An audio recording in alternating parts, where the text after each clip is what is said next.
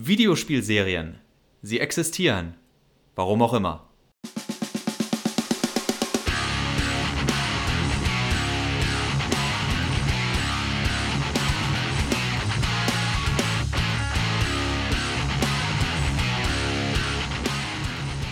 Und damit herzlich willkommen zu Mehrspieler, dem Podcast über Videospiele. Auf daran geht die Welt zugrunde und robotsanddragons.de. Ich wollte gerade irgendwie einen witzigen Witz, einen witzigen Witz einbauen, keinen schlechten Witz, sondern einen witzigen Witz. Weil wir nur Wir sind ja Witze Väter, machen. das heißt, wir machen in der Regel nur schlechte Witze. Das ist schon in Ordnung, dass du einen witzigen Witz ankündigst. Ich wollte einen witzigen Witz machen mit äh, der Filmpodcast und heute sprechen wir ausnahmsweise über Videospiele, aber dann war ich so drin in der Eröffnung, das habe ich dann nicht mehr geschafft. Äh, hallo Max, wir reden heute über einen Trend äh, aus den letzten Jahren, nämlich Videospiele als Serien zu verwirklichen. Nicht unbedingt als Filme, sondern als Serien. Und warum reden wir gerade heute darüber, Max? Weil wir endlich mal wieder Zeit gefunden haben, zusammen aufzunehmen. Nein, das, das Thema, äh, es hat dann aber wunderbar natürlich auch gepasst, dass jetzt vor kurzem die Last of Us-Serie gestartet ist, um auch wieder ein aktuelles Beispiel zu haben, bevor man sagt, naja, Johannes, okay, es gab da jetzt vor schon wieder gefühlt 20 Jahren diese Halo-Serie, weil so viele Sachen rauskommen, dass ich wirklich das Gefühl habe, es ist schon wieder ewig her, dass diese Halo-Serie rausgekommen ist. Ja, es wird immer noch, also bei zum Beispiel Interviews zu der Last of Us Serie wurden die Macher gleich wieder zu dem Videospielfluch befragt. Sprich, äh, das wissen die meisten von euch wahrscheinlich auch, wenn etwas eine Videospieladaption ist, wird sie normalerweise von Kritikern komplett zerrissen. Von Fans wird sie so halb zerrissen, manche gucken es als Guilty Pleasure, aber äh, es stellt sich kaum jemand hin und sagt, wow, weißt du noch, Prince of Persia, das war äh, da, da Jake Gyllenhaal peaked. Das war der Höhepunkt seiner Karriere. Bester Film ever, oder nicht? Also, es. Nee, natürlich die beste Videospielverfilmung ist natürlich Far Cry von Uwe Boll. Dankeschön. Ich gehe, ich, ich, ich finde alleine raus. Doom mit äh, Dwayne, The Rock, damals noch The Rock Johnson, war auch ziemlich bescheiden, um es mal so zu sagen. In, in, immerhin haben sie bei Doom, wobei ich es witzig finde, dass wir beide anscheinend diesen Film geguckt haben, am Ende ja noch diese Szene, wo, wo, wo der Typ in Ego-Perspektive da durch, durch die Gänge huscht. Äh, Das wird zu meinem Thema nachher passen. Das ist wenigstens noch eine Hommage ans Spiel. Ein Hommage. Und diese Hommage, wenn der Rest des Films nicht so schlecht wäre, wäre genau das Problem, das ich mit Videospielverfilmungen oder Videospieladaptionen in Bildform habe.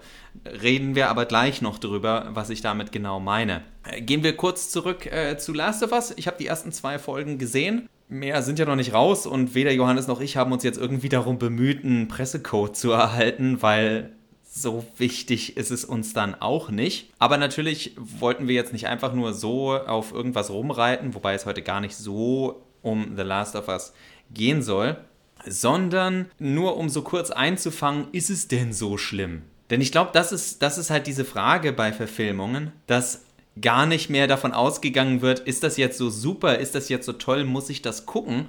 Und die Frage ist ja, okay, ich mache diese Serie, aber warum mache ich eine Serie, eine Adaption? In der Regel ja, um ein neues Publikum zu erreichen. Wenn ich irgendetwas, wenn Harry Potter damals, ich weiß, ich weiß, wir müssen nicht über die Autorin reden, aber wenn Harry Potter jetzt damals verfilmt worden ist, war nicht allein der Gedanke, dass die Bücherfans sich das anschauen sollen, sondern dass es auch nochmal ganz andere Leute erreichen soll. Bei einer Serie wie Last of Us ist es auch ziemlich offensichtlich, weil sie so die ein oder anderen Rückblick noch ein bisschen den Lore erweitern, in der Hoffnung oder in der Angst vielmehr, dass Leute, die das Spiel nicht gespielt haben, sonst sofort wegdrücken und sagen, was ist das für ein Quatsch? Ich verstehe das nicht. Wie, wie kam es zu diesem Ausbruch? Worum geht's da? Das ist ja völlig, völlig unlogisch. Ja, weil, weil Zombie-Apokalypsen ja auch so logisch sind. Ja, und äh, so stehen wir dann nach zwei Folgen da und sagen, ja, das ist eine weitere Zombie-Apokalypse, die ganz gut gefilmt und ganz gut geschauspielert wird. Aber diese Story habe ich jetzt halt schon 50.000 Mal gesehen, sei es bei The Walking Dead, sei es bei 28 Days, äh, Days Later oder vielen, vielen anderen Geschichten um eben Zombies. Und ich glaube, genau diese Kritik müssten sich die meisten Verfilmungen und auch Serienadaptionen über Videospiele anhören. Denn viele Spiele sind in ihrem Kern ihrer Story meistens ein Abklatsch einer schriftlichen Vorlage. Weil sich da die Macher nämlich haben inspirieren lassen, selbst wenn wir so ein hochgelobtes Spiel, und dann bin ich fertig, Johannes, so ein hochgelobtes Spiel wie, ah, wie hieß es, Spec Ops The Line nehmen, wo wir ja wissen, dass es mehr oder weniger ein umgeschriebenes Heart of Darkness ist. Wobei ich äh, ja ein bisschen enttäuscht war, als ich tatsächlich mal im Herzen der Dunkelheit von Joseph Conrad gelesen habe und oder das Herz der Dunkelheit oder wie es auch immer auf Deutsch heißt. Ich habe es auf Englisch gelesen. Und dann äh, sag doch Heart of Darkness, du prätentiöser Sack. Ja.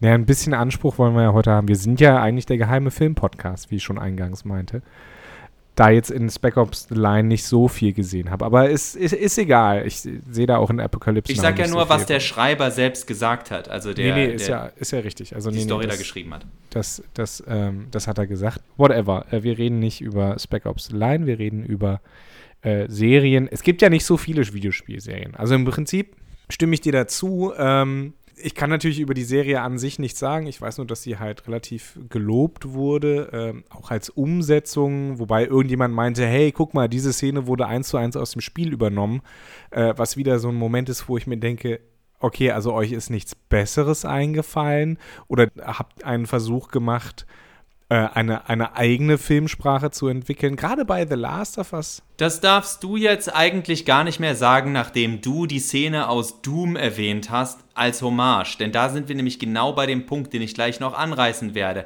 Das ist das Problem, wenn du ein bereits visuelles Medium nochmal neu adaptierst. Deswegen ist auch jede Manga-Verfilmung mit echten Schauspielern bescheiden, weil sie Szenen nachahmen, die nicht funktionieren können in dieser anderen Form mit echten Schauspielern. Gerade bei, bei The Last of Us ist es aber insofern, glaube ich, ein bisschen schwierig, weil ähm, The Last of Us erzählt halt eine streng lineare Geschichte. Es gibt ja keine Momente, wo du dich für X oder Y entscheiden kannst, außer im Weg durchs Nicht Level. Wirklich. Das das irgendeinen Einfluss auf die Story hätte, bis ganz am Ende. Und selbst dann, The Last of Us hat mit The Last of Us 2 ja ein kanonisches Ende. Insofern ist da auch nicht groß eine Entscheidung. Und da frage ich mich halt, ähm, okay, wenn, wenn wir da diese zwei linearen Geschichten haben, nochmal streng linearer im, im Serienformat. Also welchen Mehrwert bietet das?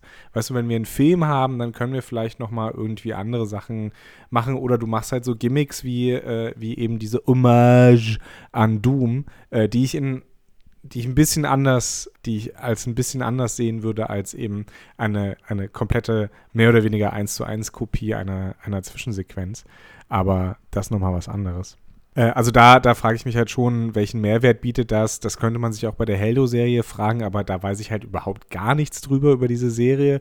Äh, weder videospielmäßig noch, noch ähm, in der Serie weiß ich nicht, was vorkommt. Das Einzige, wo, wo ich ein bisschen mitreden könnte, wäre The Witcher. Aber da muss man ja ganz klar sagen, dass sich die Macherinnen äh, und Macher da eben an den Büchern orientiert haben. Bis sie jetzt das äh, Prequel gestartet haben, das so ziemlich alles in die Tonne kloppt, was sie mit den ersten zwei Staffeln gemacht haben. Ohne zu sagen, dass The Witcher jetzt ein Meisterwerk, ein erzählerisches Meisterwerk wäre. Es ist eher eine ganz nette Monster of the Week Show aber gut, ich glaube, sowas brauchen wir in Franchise-Zeiten auch einfach mal. So eine geistlose Show, wo du einfach eine Folge gucken kannst und ehrlich gesagt dann auch zwei Folgen überspringen kannst und trotzdem immer noch den Faden wiederfindest, ist ganz schön. Um mal so kurz zu derailen. Darum geht es ja auch so ein bisschen in dem, äh, in dem, worüber wir reden wollen. Es ist ja auch moderne Serienkultur.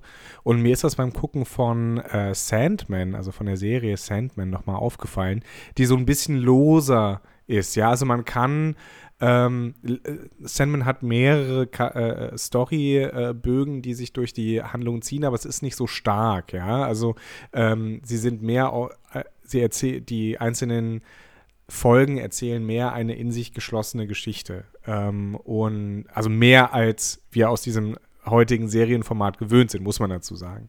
Und äh, das fand ich beim Gucken tatsächlich ganz angenehm äh, weil du nicht diesen, sag ich mal, neun, zehn Stunden langen Film hast, sondern ähm, mehr, mehr abgeschlossene Geschichten und ein paar Brotkrumen, die, die dir eben ähm, weiter den Weg ebnen. Und ich finde gerade eben dieses Format der ähm, eher abgeschlossenen Geschichten finde ich persönlich äh, mittlerweile wieder angenehmer, wenn man eben nicht die Zeit hat, eine Serie so durchzubingen oder sowas oder regelmäßig eben zu gucken, ähm, weil das den Einstieg einfach erleichtert. Da sind wir jetzt wieder, um zurückzulenken zu dem Thema Videospiel, bei dem Thema, was erzählt es? Das hast du ja auch gefragt, was der Mehrwert, gut, kann man jetzt drüber streiten, weil der Mehrwert ist, dass du andere Zuschauer erreichen willst. Also die Last of Us Serie ist ganz offensichtlich nicht für Videospieler gemacht.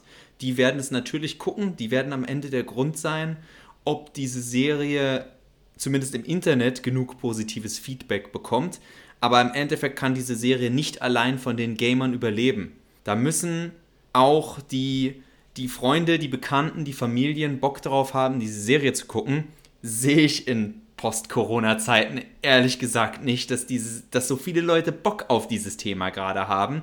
Aber hey, äh, es haben auch viele Leute Tschernobyl geguckt und ich äh, würde mir eher Nagel ins Knie hauen, egal wie gut diese Serie ist, als mir diesen Sadathon äh, die, anzugucken von, oh ja, wie schrecklich, alles ist ganz furchtbar schlecht, weil ich darauf ehrlich gesagt seit äh, drei Jahren keinen Bock mehr habe. Was ich aber gut finde an deinen äh, an deinen Beispielen ist genau dieses, jetzt haben wir mit Last of Us wieder was, was im Grunde ein großer Film sein wird. Das ist keine Serie, die so aufgebaut ist, dass du das Gefühl hast, ich gucke hier eine in sich geschlossene Episode, die mir irgendwas erzählen will. Ich weiß nicht, ob du die Spiele äh, kennst. Es gibt in Japan die Reihe Disaster Report, wo es Erdbeben in der Stadt gibt und du äh, läufst da umher und im Endeffekt ist es mehr so ein bisschen Yakuza-mäßig wenn du nur Side, du, du rennst von einem gefühlten Sidequest in den nächsten. Und das bietet sich im Grunde viel mehr für eine TV-Serie an. Weil in dieser Folge geht es um, sie sind in dem einstürzenden Hochhaus. In der nächsten Folge geht es um, sie helfen einer Katzenmama, die kleinen Kätzchen zu retten, weil die irgendwo sind, wo das Wasser immer höher steigt. Klingt klein, kann man aber schön zu Geschichten machen, während die große Geschichte ja ist, wir sind in diesem völlig zerstörten Tokio, oder? Wir man kann das Setting sich ja aussuchen, völlig zerstörtes Berlin, Boston, völlig egal. Und äh, das ist ehrlich gesagt, äh, finde ich auch etwas, was viele Fernsehserien vergessen haben. Dass das eine große Stärke von TV sein kann. Ich, ja, ich gucke derzeit äh, nebenbei Andor und Andor ist auch so ein Ding, wo ich mir denke, diese Serie wird so gelobt und im Endeffekt sitze ich da, ah, es ist ein Western, es ist ein Western, sie haben nur lauter Star Wars Begriffe genommen, es ist ein ganz klassischer Western, warum fahren plötzlich alle Leute so auf den Western ab? Und die zweite Sache ist, es gibt irgendwie fünf, sechs Storylines, die simultan laufen, wo, wo ich bei vier der Storylines sage, es interessiert mich nicht. Es bringt die Story nicht vorwärts. Ihr macht das nur, damit es irgendwie brainier wirkt und intelligenter, anstatt mir einfach gute Geschichten zu erzählen mit den Charakteren, die tatsächlich interessant sind. Nein, wir müssen auch das Empire zeigen. Nein, wir müssen auch zeigen, was dieser Typ zum Frühstück isst. Nein, es interessiert mich nicht. Und es ist keine gute, interessante Geschichte ich finde ja auch, dass dieses, dieses Episodenformat mit den abgeschlossenen Geschichten, nennen wir es Monster of the Week, oder du hast halt so ein, so ein äh, Story-Arc, der sich eben von über von mir aus zwei, drei Episoden erstreckt, aber dann eben abgeschlossen ist. Das eignet sich, finde ich, viel mehr auch für das Medium Videospiele oder für eine Umsetzung des Mediums Videospiele, weil wir Videospiele ja auch nicht nur in Etappen spielen, weil sie so gemacht sind, in einzelnen Abschnitten, in einzelnen Leveln, in einzelnen Erfahrungsstufen was weiß ich, sodass diese Spiele in sich ja auch immer einen zumindest im groben abgeschlossenen Bereich thematisieren. Und da, da glaube ich, das wäre viel, was, das wäre viel angemessener einfach als ähm, ja, so einen, so einen langen Film von mir aus auch mit Zeitsprüngen so darzustellen. Zum Beispiel, bevor es dann auch wieder heißt, ja, Johannes und Max reiten hier ja nur auf Spielen rum, wo es ihnen leicht fällt. Also wir sind beide jetzt nicht als die größten Last of Us oder Halo-Fans bekannt oder Prince of Persia, was weiß ich. Ich nehme mal zwei Spiele, die Johannes und mir sehr am Herzen liegen und sage ganz klar, das kann man gar nicht verfilmen, weil es kompletter Schwachsinn wäre. Es würde sich anhören wie der Fiebertraum eines Elfjährigen. Und damit meine ich Chrono Trigger und Final Fantasy IX. Spiele, die Johannes und ich aufs, auf den Tod verteidigen würden. Aber wenn du das versuchst in einen Film zu stopfen, oder in eine cineastisch aufgebaute Serie. Das ergibt keinen Sinn, sind, denn es sind alles schöne kleine Mikroepisoden, die für sich funktionieren. Aber wenn du jemandem versuchst, das als zusammenhängende Story zu verkaufen, es funktioniert nicht. Es funktioniert nur, weil es ein Videospiel ist und du ganz klar weißt, ich gehe jetzt von dieser Episode zu dieser Episode zu dieser Episode. Man denke nur an die Yakuza-Spiele. Die sind ja tatsächlich von Leuten gemacht, die anscheinend nichts anderes tun als koksen. Ich habe vorgestern rausgefunden, dass alle weiblichen Charaktere in Yakuza Zero, die einen Namen haben, die nicht also nur Frau Nummer 1, Frau Nummer 2 sind, das sind alles Gesichter von Pornodarstellerinnen. Danke, Japan. Danke, äh, RRG äh, Studios, weil, weil sie es können, ich weiß nicht. Und das ist, was ich meine. Niemand will hausieren gehen mit solchem Kram, wenn er über hohe Kunst redet. Und das ist, das ist dann für mich dieser, dieser nächste Schritt, dass ich das Gefühl habe, dass einige Serien wie Last of Us sich halt einreden, sie seien hohe Kunst. Und das ist Video, das sind Videospiele in dieser Form noch nicht.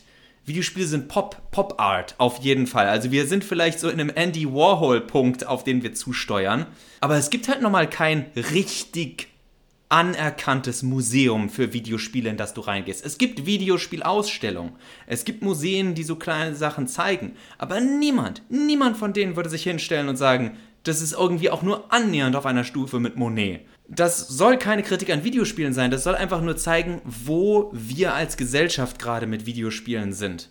Und ich habe das Gefühl, dass Videospiele wie damals schon bei den Filmen gleichzeitig versuchen, fünf Steps zu überspringen, um zu sagen, nein, nein, nein, wir sind ja schon viel weiter, auch wenn die Leute das gar nicht sehen wollen, aber gleichzeitig, wie Johannes zu Recht sagt, oh, aber lass uns auf jeden Fall diese Hommage an das Videospiel machen. Weißt du noch, das Videospiel, in dem man 500.000 Menschen umbringt aber es ist eine Geschichte über einen Mann und ein kleines Kind, die sich lieben und schätzen lernen.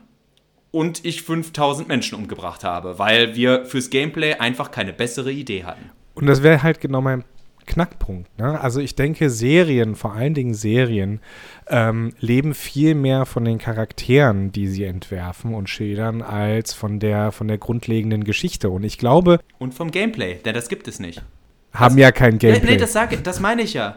Das meine ich, genau das meine ich ja. Und ein Videospiel benutzt auch Gameplay, um dich auf seine Seite zu holen.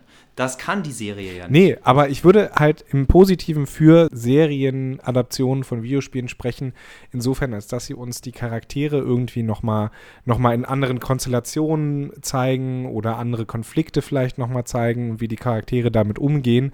Und ich glaube, das wäre eine gute Nische oder, oder ein Universum auch weiter ausbauen, ja. Das wäre eine gute Nische, glaube ich, für, für Serien aus Videospielen heraus. Aber wie gesagt, ich habe sie nicht gesehen. Wahrscheinlich fände ich sie auch unterhaltsam, die, die The Last of Us-Serie. Aber so im Prinzip erschließt sich mir tatsächlich nicht, wer das Ganze jetzt braucht in dem Sinne, außer eben die Executives, äh, die eine neue schöne ähm, Marke haben wollen, die sie, die sie ausbeuten und zu Geld machen können.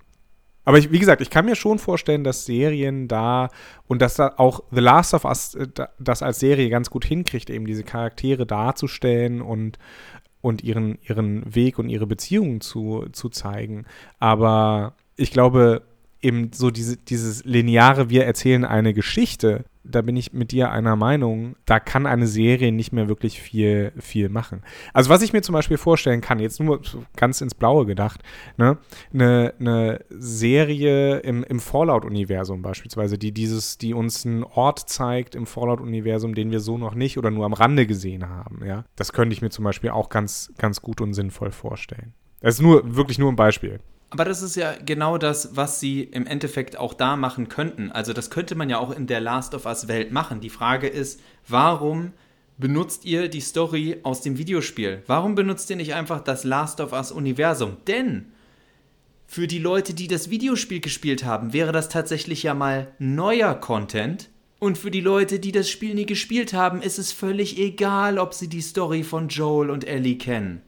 Und das ist das, was nicht in meinen Kopf rein will. Weil, wie du schon sagst, bei Fallout, niemand, also natürlich jemand wie Uwe Boll und leider auch ganz viele andere Leute, würden auf die Idee kommen, die Main-Storyline eines Bethesda-Spiels zu verfilmen. Weil die Leute dumm im Kopf sind. Tut mir leid, ich kann da wirklich nichts Positives oder Emphatisches zu sagen. äh, äh, Empathisches zu sagen. Das ist einfach nur dumm, weil jeder weiß, das Schwächste, die schwächste Story in einem Bethesda-Spiel ist die Main Quest. Aber wenn man sich dann halt sowas wie New Vegas anguckt, wo es allein schon Side-Stories gibt, die genug Futter, also genug zumindest hinter sich haben, nicht eins zu eins, sondern die Grundidee dessen, die sich wunderbar umsetzen lässt zu einer Serie. Ob die jetzt sechs Folgen hat, zehn Folgen oder am Ende six seasons in a movie, das zeigt sich dann. Aber das ist, das ist für mich so das Bedrückende. Es hat sowas von Abziehbildchen. Und es ist halt noch viel schlimmer, als wenn man ein Buch verfilmt. Denn das Buch hat dir ja noch bisher nur diese Bilder im Kopf gegeben. Ich kann ja noch irgendwo verstehen, dass jemand sagt, so habe ich mir das immer vorgestellt und so verfilme ich es. Das heißt nicht, dass es gut ist, aber ich verstehe den Hintergedanken, dass man es sehen will. Bei einem Videospiel, gerade einem modernen Videospiel, sowas wie Death Stranding, sowas wie Last of Us, wo ich mir denke, es sieht schon nahezu realistisch aus. Wofür mache ich das? Dann kann ich auch einfach einen Cinematic Mode machen, in dem ich nicht spiele, sondern in dem ich von einer Cutscene zur anderen komme und so ein, zwei Gefechte für mich vorsimuliert worden sind, weil das beim Testspielen und für Vorführungen sowieso gemacht worden ist und man eine organisch erzählte Story anguckt, statt es selbst zu spielen. Das sind alles technische Möglichkeiten, die da sind. Der Grund, dass man so eine Serie wie Last of Us macht, sorry, das ist Eitelkeit. Also von den Executives, die wollen Geld, aber von den Kreativen, die, da die da damit verbunden sind, das ist Eitelkeit. Und es passiert. Wahrscheinlich wäre ich auch so eitel, wenn ich so eine große Marke hätte und mir jemand die Gelegenheit geben würde, einen Film draus zu machen, weil ich sehe mich jetzt nicht irgendwie moralisch höher als jemand anderes. Aber auch dann würde ich mir wünschen, dass jemand sagt, Max, du machst das, weil du eitel bist, nicht weil du denkst, dass dein Spiel XYZ tatsächlich eine Verfilmung braucht. Ja, ob sie jetzt eitel sind oder nicht, das können wir natürlich nicht sagen, aber klar, also äh, ich denke schon, dass da Ego und die Möglichkeit, sich selbst so ein bisschen zu profilieren, bei den Leuten irgendwo natürlich eine Rolle spielt. Na, vielleicht sind sie auch tatsächlich, das wissen wir ja von Henry Cavill beispielsweise, der ja äh, Geralt gespielt hat, muss man sagen, bis zur dritten Staffel in The Witcher. Ähm, der mochte ja auch einfach die, tatsächlich die Bücher und äh, auch die Spiele. Ne? Und, und vielleicht sind sie auch einfach Fan des Ganzen und freuen sich, an diesem Projekt mitwirken zu wollen. Das ist so ein bisschen so der Sog, wie ein Star Wars haben kann, ja, dass man mal in einem Star Wars-Projekt mitgemacht hat. Ja, aber ich rede nicht von den Schauspielern. Ich rede von den Leuten. Ja, aber auch, auch, die, diese, die das Spiel geschaffen haben und dann die Serie Ja, aber machen. da freuen sich vielleicht auch die Schreibenden. Vielleicht gibt es da ja auch äh, Überschneidungen, weißt du, von den Leuten, die im Writers Room sitzen. Äh, äh, die haben dann vielleicht so. Dass Hideo Kojima sich freut, dass er einen Death Stranding-Film machen darf, bestreite ich nicht. Ich bezweifle allerdings, dass es A, eine gute Idee ist und B, auch bei diesem wunderbaren Mann nicht etwas mit Ego zu tun hat. Hideo Kojima und Ego ist auch nochmal äh, ein ganz, ganz eigenes Thema. Gut. Eine eigene Podcast-Folge. Das machen wir jetzt nicht. Wir machen jetzt hier Schluss. Ähm, ich glaube, äh, wir haben das Thema soweit, soweit angerissen. Äh, man könnte da noch ein bisschen tiefer steigen. Wir könnten uns, glaube ich, auch noch ein paar Minuten unterhalten, aber das wollen wir euch ersparen. Stattdessen überlassen wir euch dem Rest eures Tages. Hoffen, ihr hattet Spaß, habt ein paar Anregungen und Gedanken mitgenommen. Wenn ihr selber Gedanken habt, dann äh, sagt es uns gerne in den Kommentaren oder auf Twitter oder mir auf Mastodon. Bis zum nächsten Mal, hoffentlich in bald. bald. Die Musik von Glory of Joanne wie immer. Macht's gut, ihr Lieben. Auf Wiederhören.